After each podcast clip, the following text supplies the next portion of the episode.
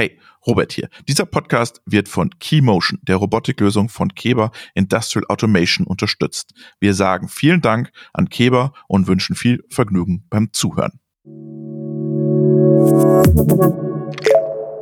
Robotik in der Industrie. Der Podcast mit Helmut Schmidt und Robert Weber. Hallo, liebe Zuhörerinnen und Zuhörer, willkommen zu einer neuen Folge des Podcasts Robotik in der Industrie. Mein Name ist Robert Weber. Mir in Düsseldorf zugeschaltet ist der Daniel Opladen. Hallo Daniel. Ja, hallo Robert. Und mir gegenüber sitzt der Michael Kassenauer. Hallo Robert. Magst du dich mal ganz kurz vorstellen, Daniel, wer bist du, was machst du und was machst du mit der Robotik? Ja, hallo, mein Name ist äh, Daniel Opladen. Ich äh, arbeite bei der Firma Naptesco als Head of Sales und bin verantwortlich für die Bereiche Vertrieb, äh, Customer Service Marketing und Application Engineering. Mhm. Und was die wenigsten eigentlich wissen, eigentlich nur die Leute, die wirklich sehr tief in der Robotik drinstecken, dass Naptesco äh, eigentlich derjenige oder der Lieferant ist, der die ganzen äh, Achsen in der Robotik ausstattet. Also circa 60 Prozent aller Achsen der Industrierobotik kommen von Naptesco. Und deswegen sind wir eigentlich schon ein wesentlicher Bestandteil der Robotik, aber halt eher in der zweiten Reihe muss man ehrlicherweise sagen. Homebase ist dann Japan oder wie ist das? Das ist korrekt. Also originär kommt ja vieles der Technologie, was jetzt die Mechanik in der Robotik angeht, äh, auch aus Japan. Äh, gerade die Getriebe sind da eine wesentliche Komponente in der Robotik. Historisch bedingt äh, gibt es da einige Getriebehersteller. Darum sitzt ihr auch in Düsseldorf wahrscheinlich, oder? Düsseldorf ist doch die Japan-Hochburg in Deutschland. Das ist korrekt. Das kommt äh, ursprünglich aus der Zeit, wo Kohle und Stahl noch äh, sehr äh, verbreitet hier war. Hier gibt es auch in Düsseldorf die japanische deutsche Handelskammer. Mhm. Und äh, deswegen haben wir uns hier angesiedelt und es ist auch für unsere Kollegen aus Japan äh, relativ einfach, hier in Düsseldorf zurechtzukommen. Wir haben äh, eigene Läden für die Japaner, mhm. mhm. Hausärzte, ein Tempel. Restaurants, mhm. alles Mögliche. Mhm. Michael, stellst du dich auch noch ganz kurz vor? Michael Gastenauer, äh, bin im Produktmanagement bei Keva tätig für den Bereich der Robotik. Wir arbeiten mit Naptesco schon einige Zeit zusammen, weil wir eben sehen, dass man aus einer Kombination von Steuerungstechnik und dem Know-how, das im Getriebe steckt, einfach in Summe mehr rausholt.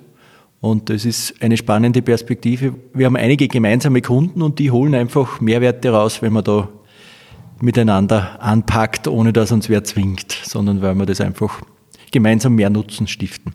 Jetzt sage ich mal, Daniel, jetzt gehen wir mal zu, zu dir rüber. Wir wollen ja heute mehr über Natesco sprechen als über Keba. Ähm, Physik ist am Ende, ihr seid ausingeniert. Naja, so krass würde ich es nicht sagen, aber äh, die Tendenz äh, ist schon da, da hast du schon recht. Können wir vielleicht gleich später noch ein bisschen drauf eingehen. Die Technologie, äh, die wo wir eigentlich federführend sind, die ist 35 Jahre alt. Ich habe auch eingangs ja gesagt, ich äh, komme ja eigentlich aus dem Application Engineering. Und als ich als junger Konstrukteur oder junger äh, ähm, Kollege im Application Engineering angefangen habe und einiges an, an Roboterauslegungen auch ausgelegt habe, habe ich mich auch immer gefragt, Mensch, wieso äh, betrachtet man alles zu, zu mechanisch? Und es war eine Lernkurve, die hat jetzt elf Jahre gedauert, bis wir dann äh, auch den Weg zu Keba gefunden haben, 2019. Äh, dass wir einfach gesagt haben, lass uns einfach mal die ähm, Köpfe zusammenstecken. Die Robotik, die challenged uns ganz gut, also in verschiedenste Richtungen. Und ein Punkt ist die Hightech-Robotik und da ist Keber ja auch ein führendes Unternehmen und hat mhm. auch den Namen im Markt. Da haben wir gesagt, Mensch, mit dem äh, ausingenierten Getriebe können wir da noch ein bisschen was optimieren auf der Softwareseite und sind da wirklich auf offene Ohren gestoßen und so ist dann unsere Reise zusammen losgegangen. Was habt ihr gemacht, Daniel? Erklär mal. Was war euer Approach? Ja, unser Approach war eigentlich, dass wir im Markt auch festgestellt haben, dass die, die Anwendungen immer anspruchsvoller werden. Gerade wenn man die Bereiche Hightech-Robotik sich anschaut, da geht es viel um, um äh, Laseranwendungen, also Anwendungen, die eine hohe Bahngenauigkeit äh, erfordern. Es geht um, um Klebeanwendungen, Lackieranwendungen. Der deutsche Begriff fällt mir gerade nicht ein, Inkjetting, also alles, was auch mit äh, äh, Bedrucken äh, mhm. zu tun hat, 3D-Druck, all diese Themen, die werden immer populärer und auch immer mehr Roboter sollen derartige Arbeiten durchführen. Mhm. Da haben wir gesagt, Mensch, was, was können wir machen? Auf der einen Seite haben wir uns immer bemüht, das äh, mechanisch zu lösen, indem wir wirklich im Getriebe an einigen, äh, in Anführungsstrichen, Schräubchen gedreht haben, obwohl es keine Schräubchen waren, aber äh, wirklich mechanische äh, Modifikationen durchgeführt haben. Und dann haben wir überlegt, was passiert denn, wenn wir wirklich auch versuchen, auf der Softwareseite was zu optimieren. Mit dieser Idee sind wir im Gepäck dann nach Linz geflogen, mein Kollege und ich, und haben äh, uns dann mal äh, da vorgestellt und haben einfach nur mal diskutiert, was wäre wenn. Also was wäre wenn, wenn wir wirklich gewisse Themen im Getriebe, wie zum Beispiel Übertragungsfehler oder die Steifigkeit oder gewisse Betriebszustände in der Steuerung abbilden können, weil die Robotersteuerung eigentlich alles miteinander kombiniert, was im Roboter zusammenkommt, sprich äh, Encoder-Signale, Motorsignale, Drehmomente, Temperaturen etc. All das könnte man in der Robotersteuerung äh, verarbeiten. Und wenn wir wirklich dann der Robotersteuerung bisschen mehr Getriebe-Know-how äh, mitgeben, dann können wir einen Zustand erreichen, der aktuell im Markt eigentlich noch nicht so ist. Was, was heißt das im Markt noch nicht? Was für ein Zustand ist das? Ist das Geschwindigkeit oder was, was meinst du damit? Na, wir können äh, ein Beispiel geben. Ja. Äh, wir haben, als wir dann wirklich äh, bei Keber waren und gesagt haben, Mensch, was denkt ihr davon? Hat man natürlich erstmal die, die offenen Ohren äh, bekommen und haben gesagt, Mensch, wir brauchen aber auch irgendwo einen Use Case, wo wir äh, mal ausprobieren könnten, wie wir einen Roboter viel genauer bekommen. Und das war eigentlich die Mission, die wir hatten, zu sagen, so wie kriegen wir einen der genauesten Roboter der Welt zusammen hin. Und äh, wir hatten noch einen Use Case äh, aus dem Laserschweißbereich und wir hatten einen äh, Roboterhersteller, der äh, auch sehr offen ist und gesagt hat, okay, ich glaube an das, was ihr da macht. Mhm. Hat auch die Ressourcen zur Verfügung gestellt, dass wir wirklich dann auch ein Laboratorium hatten beim Endkunden. Wir hatten den Roboterhersteller, wir hatten Keber als Steuerungsspezialisten und Naptesco. Und dann haben wir gesagt, so, äh, lass jetzt mal schauen, an welchen äh, Stellen wir ähm, was optimieren können und haben es nachher geschafft, einen Roboter äh, hinzubekommen, der Faktor acht bis neun mal genauer ist als ein Standardroboter. Wie habt ihr das gemacht, Michael? Ja, wir haben relativ genau analysiert, woher diese Abweichungen kommen. Wir sehen, dass im Markt ja diese Präzisionsroboter gibt. Die sind aber sehr stark auf statische Anwendungen ausgelegt, also einen Punkt im Stillstand entweder sehr wiederholgenau oder sehr präzise anzufahren. Wenn man aber Bahnprozesse hat, dann reicht das nicht, mhm. sondern man muss das Verhalten des Roboters, sowohl was seine Momente betrifft, die auftreten während der Bewegung, also jeder Servoantrieb da drinnen hat einen Momentenverlauf und denkt, der ist sehr gut beschreibbar durch die Physik des Roboters, durch das mathematische Modell und das Getriebe reagiert auf dieses Moment, mhm. indem es eine gewisse Abweichung oder Auslenkung hat. Das ist ein nicht unendlich steifes Element und es gibt kein Robotergetriebe, das unendlich steif ist. Und wenn man diese Abweichungen durch die Elastizität in der Steuerung berücksichtigt bei der Ausführung, weil man das Moment schon kennt, das notwendig ist, dann kann man einfach ganz massiv diese Abweichungen, auch die dynamischen Abweichungen entlang einer Bahn mit Kurven, mit Knicks kompensieren oder vermeiden. Aber Daniel, ist das nicht absolute Nische? Ja, das heißt Nische, aber im Endeffekt ist äh, die Robotik auch immer anspruchsvoller. Muss man ja auch mal sehen. Es gibt äh, aus, aus unserer Sicht eigentlich drei Bereiche in der Robotik, also drei Trends, äh, die sich da rauskristallisieren. Auf der einen Seite der Bereich Low-Cost-Robotik. Da gibt's den seid, Bereich, ihr, seid ihr da am Start nicht, oder? Ich sag mal, muss sich äh, den Herausforderungen stellen. Ne? Das mhm. ist immer ein Thema. Und wo wir uns wirklich, wo wir herkommen, wo wir uns wohlfühlen, ist einmal das Thema äh, Bereich Commodity, also stark standardisierte Robotik, mhm. äh, aber auch Hightech-Robotik. Äh, ähm, das sind eigentlich die Bereiche, wo wir ähm, eigentlich schon seit, seit immer herkommen. Und da muss man sich den Herausforderungen stellen. Und was du meintest, ist da ein Markt für? Und die Antwort ist ja. Dadurch, dass immer mehr Bereiche automatisiert werden, wo man früher nicht dran gedacht hat. Deswegen kommen gerade diese sehr, sehr präzisen, genauen Anwendungen immer mehr zum Tragen. Und wir kennen das ja auch äh, durch Corona natürlich ein bisschen auch beschleunigt. Äh, es ist schwieriger, äh, Arbeitskräfte zu bekommen. Man geht immer tiefer in die Wertschöpfungskette rein. Man fängt dann immer mehr zu automatisieren. Und deswegen äh, wird auch gerade in dem Bereich noch einiges passieren in der Zukunft.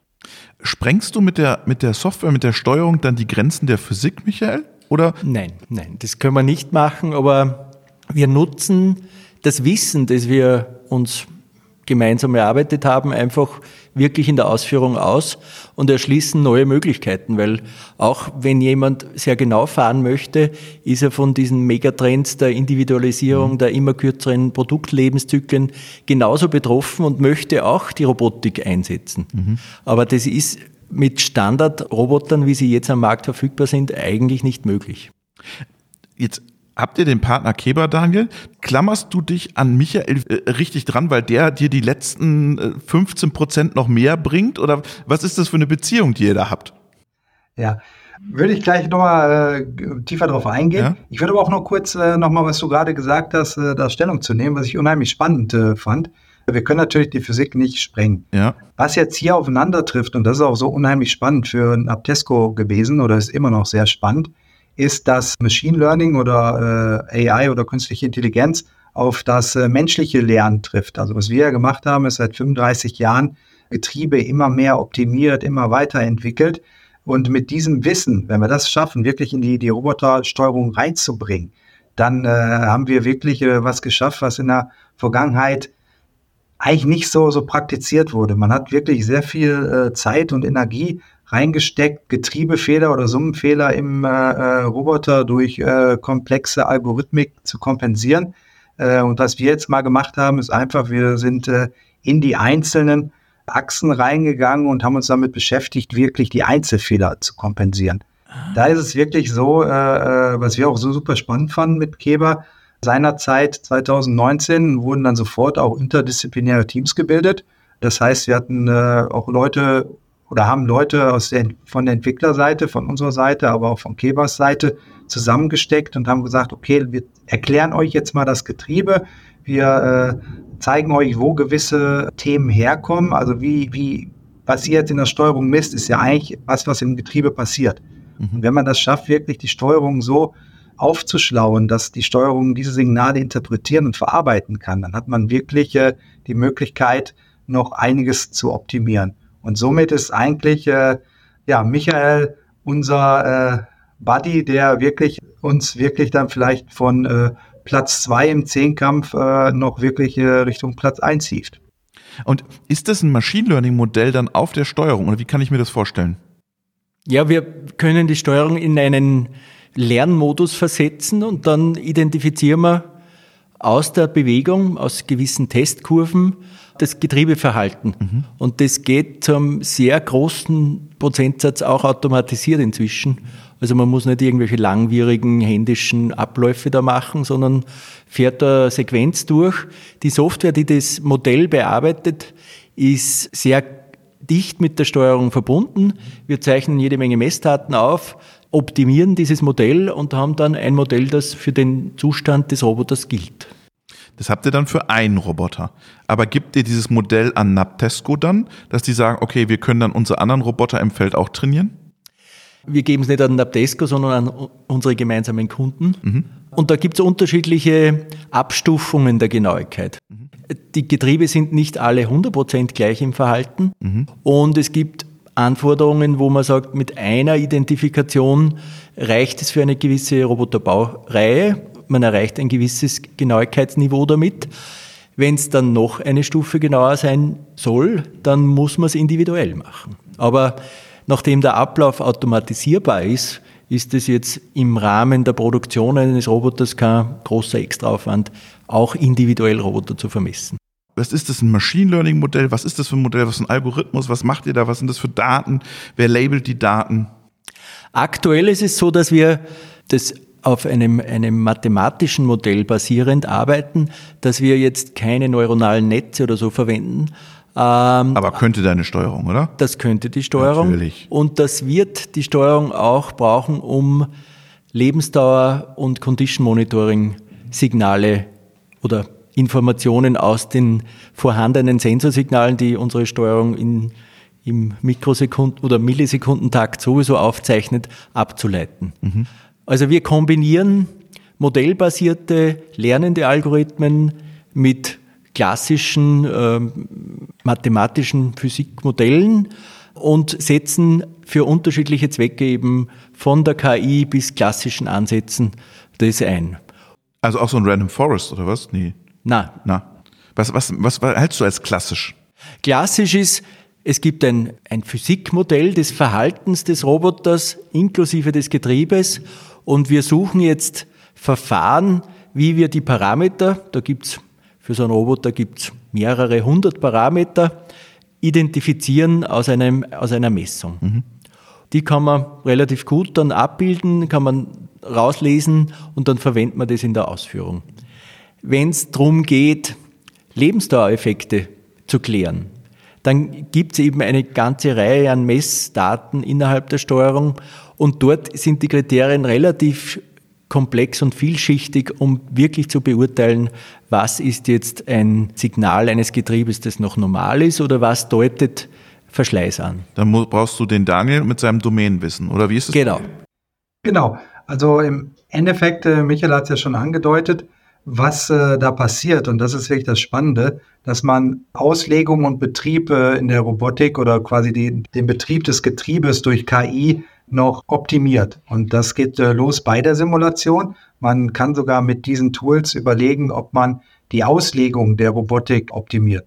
In der Vergangenheit ist es eigentlich immer so, was nicht typisch deutsch ist, also wir rechnen immer mit dem Schlimmsten. Äh, was wir machen ist ja, wir simulieren immer ein Worst-Case-Szenario und sagen so, der Roboter kann das und das in den und den Fällen dann auch äh, aushalten. Häufig ist es aber so, dass wir im Feld halt sehr spezielle ja, Zyklen oder, oder äh, Anwendungen haben. Und wenn man im, dann in der Lage ist, in der Simulation auch schon alles zu simulieren und auch äh, abzubilden, dann kommt man vielleicht äh, zu dem Schluss, dass man sagt, so, wenn ich äh, mit diesem Roboter diesen Zyklus fahre, dann ist beispielsweise die Achse 3 viel zu äh, große belastet. Äh, wenn ich dann schon anfange, im Zyklus einzugreifen und dann irgendwelche Beschleunigungsrampen zu glätten, äh, dann äh, erreiche ich eine höhere Lebensdauer in der Achse 3. Und dann kann ich vielleicht sogar mit einem viel kleineren Roboter eine Anwendung durchführen, als ich es jetzt kann, weil ich einfach im, im Vorfeld viel genauer den Roboter auf die Anwendung abstimmen kann. Und das, das ist natürlich Möglichkeiten, gerade für den Endanwender, die heute aktuell noch nicht so praktiziert werden. Aber was bleibt dann noch für den Roboterbauer? Der Roboterbauer, der muss sich sehr genau überlegen, für welches Anwendungsprofil er seinen Roboter auslegt und gestaltet und wie er den einsetzen möchte. Da gibt es immer noch genau in dem Dreieck, das der Daniel erklärt hat, sehr viele Positionierungsmöglichkeiten. Wir sehen auch Beispiele für alle diese Positionierungen. Und in Summe muss man einfach das, das Gesamtsystem, das besteht eben aus Getriebenmechanik, Anwendung, Steuerungstechnik und allem rundherum. Aber ihr seid ja mit der Steuerung das Gehirn. Der Daniel ist die Muskeln und ihr arbeitet schon zusammen Muskel und Gehirn. Was bleibt dann noch beim Roboterbauer? Der Roboterbauer, der, also für, für diese Anwendungen, wo wir so stark in die Optimierung gehen, ist es eigentlich ein Maschinenbauer, der einen Roboter integriert. Und dort geht es wirklich um die Konzeption der Gesamtlösung, der Gesamtmaschine, das Zusammenspiel zwischen Prozess und Roboterbewegung, mit dem beschäftigen sich unsere Kunden. Ich sage immer, wir liefern das Kleinhirn, also die, die Bewegung, die Reflexe, die Signale und die Logik, die Applikation, den Nutzen für die Anwendung, das machen unsere Kunden. Wenn ich da auch kurze Stellung zu nehmen darf, also äh, Michael hat das auch äh, schon gut dargelegt. Aus unserer Sicht ist es eigentlich so, dass jede Technologie oder auch jeder Roboterhersteller oder äh, jede, jede Nische der Robotik äh, die Daseinsberechtigung hat. Es geht jetzt eigentlich darum, wirklich noch präziser auf die Anforderungen der Endkunden einzugehen. Und äh, gerade in dem Bereich, wo es wirklich in die Nische geht, wo es wirklich äh, sehr ja, anspruchsvolle äh, Bereiche gibt, wo es wirklich auch schwer ist, mit einem stark standardisierten Roboter auch Fuß zu fassen. Gerade da werden diese Themen, die wir angesprochen haben, unheimlich wichtig. Und ja, es ist auf jeden Fall ein sehr spannendes Projekt, an dem wir da zusammenarbeiten. Jetzt hat der Daniel gerade schon das Thema Low Cost angesprochen und hat so ein bisschen rumgedruckst, ja, Herausforderungen und so, ja. Ähm, jetzt würde ich ihn mal fragen wollen, ist es möglich für einen Naptesco mit einem besonders guten Getriebe, das auch besonders viel Geld kostet, in einen Low-Cost-Bereich reinzugehen, vielleicht mit einem anderen Getriebe und dadurch mehr Softwarekompetenz sozusagen draufzusetzen, dass ich auch einen günstigeren Preis fürs Getriebe bekomme? Hm. Ja, da kommen wir jetzt wieder äh, in Richtung äh, die Grenze der, der Physik. Ne? Wir haben auf der einen Seite natürlich äh, gewisse Themen wie Steifigkeiten, äh, was wir dann steuerungsmäßig kompensieren können. Es geht natürlich auch darum, welchen Kompromiss ist der Roboterhersteller bereit einzugehen. Das heißt, immer dann, wenn man äh, aus einem qualitativ sehr hochwertigen Produkt äh, was machen will, was nicht mehr so hochwertig ist, muss man in irgendeiner Form Kompromisse eingehen. Mhm. Das ist eigentlich immer die Frage, welchen Kompromiss ist der Endkunde bereit einzugehen. Und wenn es darum geht, das ist eigentlich das, was äh, immer das rote Tuch auch ist, welchen Kompromiss ist man bereit, bei der Lebensdauer einzugehen und nimmt man in Kauf, dass ein Roboter von jetzt auf gleich stehen bleibt und einen Produktionsstopp erzeugt. Das ist äh, immer ein Thema, weil originär kommen wir ja eigentlich aus der Automobilindustrie. Also Automobilindustrie ist eigentlich der Bereich, der am meisten automatisiert ist. Da ist wirklich das Thema Lebenszeit oder, oder ähm, Produktionszeit äh, der, der entscheidende Faktor. Mhm. Das ist ein anderes Thema, wie zum Beispiel jetzt vielleicht ein Cobot, wo man jetzt sagt, so, da sind wir jetzt wirklich in, in Anwendungen, viel bei, bei Mittelständlern oder wo mal mal ein, etwas nicht so, zwar anspruchsvolle Anwendung, aber jetzt nicht so äh, mit einem hohen Fokus auf Produktivität angeht. Weil da, wo wir uns halt, äh, wo wir stark sind in der Industrierobotik, da geht es um, um sehr schnelle Zyklen, sehr präzise, eine hohe Produktivität. Aus unserer Sicht etwas schwierig, da Low-Cost-Produkt zu implementieren. Und wie gesagt, das ist immer ein Zusammenspiel zwischen Endkunde und Hersteller und dann eine Frage, welches Risiko man eingeht. Das ist immer dieses äh, sogenannte magische Dreieck in der Robotik wo man Dynamik, Genauigkeit und Kosten in Relation zueinander setzt. Und da muss man schauen, in welche äh, Ecke man sich hinlegt. Und das hat natürlich auch Konsequenzen auf das Gesamtsystem. Es gibt ja auch Wettbewerber von euch, die auf den Markt drängen und die sich auf Cobots auch spezialisieren, die ganz speziell auch auf den Markt gehen und sagen, sie bieten für die auch was an. Aber das ist nicht eure Strategie, oder? Ich sag mal, Cobots ist ja äh, historisch äh, bedingt eigentlich eher ein Markt für Wellgetriebe, ne? Oder für, mhm. ja, da gibt's halt Hersteller, die in dem Segment äh, viel besser geeignet sind. Ein Zykloidgetriebe ist ein sehr präzises Getriebe, aber aufgrund der Struktur eher für mittlere bis hohe Drehmomentbereiche mhm. geeignet, mit einer sehr hohen Präzision und sehr hohen Steifigkeit. Deswegen äh, ist es eigentlich auch nicht das, das passende Produkte für den Cobot. Das muss man, glaube ich, so ein bisschen auch äh, von der Technologie äh, unterscheiden. Und ein Wellgetriebe ist aus meiner Sicht eigentlich das richtige Produkt für ein Cobot, mhm. während Zykloidgetriebe äh, im Bereich der Industrierobotik eigentlich sehr gut aufgehoben ist. Also Schuster bleibt bei deinen Leisten? Genau, und deswegen sind wir ja dann auch mit dem Thema, was wir zusammen gemacht haben, auf Keber zugegangen. Wenn wir nämlich wirklich angefangen hätten, uns mit den Themen äh, der Steuerung intensiver zu beschäftigen, dann äh, hätte das viel länger gedauert und so haben wir einfach gesagt, wir tun das, was wir gut können. Mhm. Wir konzentrieren uns auf die äh, Mechanik, auf die Getriebe in Großserie herzustellen und dann zusammen mit Partnern, die dann wirklich Experten in ihrem Segment sind, dann versuchen, äh, aus eins und eins gleich drei zu machen. Aber jetzt erzähl doch nochmal, was liegt denn bei dir auf dem Schreibtisch? Was, woran arbeitet ihr denn noch, wenn es um Physik geht? Oder sagt ihr jetzt, jetzt machen wir nur noch mit dem Gastenauer Optimierung in der Steuerung und wir sind raus aus der ganzen Physiknummer? Nein, da geht es natürlich auch weiter. Was unsere Kompetenz ist, ist eigentlich ja auch sehr viel auf der Produktionsseite.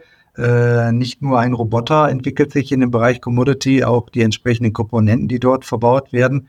Du musst dir vorstellen, wir fertigen derzeit 1,1 Millionen Getriebe im Jahr mhm. und fangen an, jetzt den nächsten Schritt vorzubereiten auf 2,4 bis 2,6 Millionen Betriebe pro Jahr, weil der Bereich Automatisierung immer weiter zunimmt. Und was wir natürlich dann auch versuchen, ist wirklich äh, die Produkte äh, auf die Anforderungen der Robotik noch mehr anzupassen. Ich meine, das machen wir schon seit 35 Jahren. Da, da gibt es immer noch andere Anforderungen. Es geht darum, halt noch mehr Steifigkeit mechanisch zu erzeugen. Aber es ist halt immer in der Physik ein Kompromiss, Steifigkeit und Reibung. Mhm. Ja, also wenn wir es versuchen, natürlich Getriebe noch genauer zu machen, wo Licht ist, ist es auch immer ein bisschen Schatten. Und man muss halt schauen, dass man da irgendwo den äh, Mittelweg findet. Und das ist äh, die Aufgabe unserer Entwickler, da auch immer weiter ähm, sich mit den neuesten Fertigungsverfahren auseinanderzusetzen, mit den neuesten äh, Prozessen auseinanderzusetzen, aber auch unsere Fertigung noch viel weiter zu automatisieren. Michael, was geht im Getriebebereich noch? Ja, wir haben jetzt einen Zustand erreicht, wo wir an diesen, diese Modelle super in der Steuerung abbilden können. Was uns noch ein bisschen fehlt, ist, dass man diese ganzen Methoden, die da sind, wirklich super einfach in die Serie bringt und über den gesamten Lebenszyklus eines Roboters gut abbilden und gut verwenden kann. Wir verwenden zum Beispiel jetzt für manche Aufgaben sehr aufwendige und teure Sensorik und die möchte man einfach eliminieren, so dass man das in jede Anlage die erforderliche Sensorik sehr einfach einbringen kann. Und wie willst du die eliminieren? Indem wir uns geschickte Methoden überlegen, um die Informationen, die zum Beispiel beim Getriebetausch oder bei einer Wartung eines Roboters notwendig sind, mit einfacheren Methoden und einfacheren Messsystemen rauszuziehen. Ja, was stellst du dir da vor? Erzähl mal das.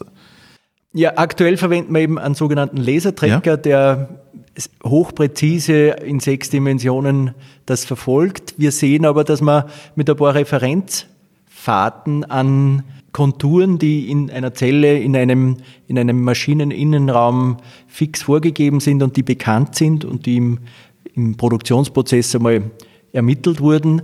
Und wenn man da, dem dann nachfährt, dass man aus diesen Fahrten oder diesen Analysen die Daten wieder rauskriegt, die eben bei einem Komponententausch, bei einer Wartung wieder erforderlich sind. Mhm. Da kombinieren wir Daten, die wir die mit dem Getriebe kommen, also mit dem Ersatzteil, mit Daten, die wir dann auch wieder in der Produktion, in der Maschine rauslesen. Aber das, was, was ihr beide macht, ist ja vorbildlich. Ne? Wir sagen ja in der Industrie immer, wir müssen miteinander Daten teilen und ähm, damit jeder in der Kette von denen profitiert und am Ende der Kunde davon profitiert. Gab das nie bei euch eine, eine Scheu, Daniel, äh, Daten zu teilen? Ich sage mal, historisch bedingt ist ein japanisches Unternehmen eher konservativ, was äh, auch wirkliche Vorteile hat. Auch gerade in der Produktion sind wir da sehr konsequent. Man muss aber auch irgendwann erkennen, äh, wo die Grenzen sind. Und da muss man einfach sagen, wie kann man einen besseren Zustand erreichen? Und aus unserer Sicht, strategisch ist es so, dass äh, Keba und Naptesco, wir tun uns nicht weh. Im Endeffekt äh, haben wir keinerlei Politik, die in irgendeiner Form da auch äh, reinspielen kann. Und so können wir wirklich auch die ganze Brainpower von unseren Leuten und äh, Keba auch äh, zusammenstecken und wirklich mehr erzeugen, um dann auch wirklich was zu entwickeln, was äh, später auch in, in sämtliche ähm, Industriesegmente äh, in der Robotik dann auch einfließen kann. Und die, diesen Zustand äh, muss man dann auch äh, nutzen. Und gerade was Michael auch angedeutet hat, das Thema virtuelle Sensoren hat einen unheimlichen Charme, weil gerade wenn man in der Robotik auch versucht, Sensorik im Roboter unterzubringen.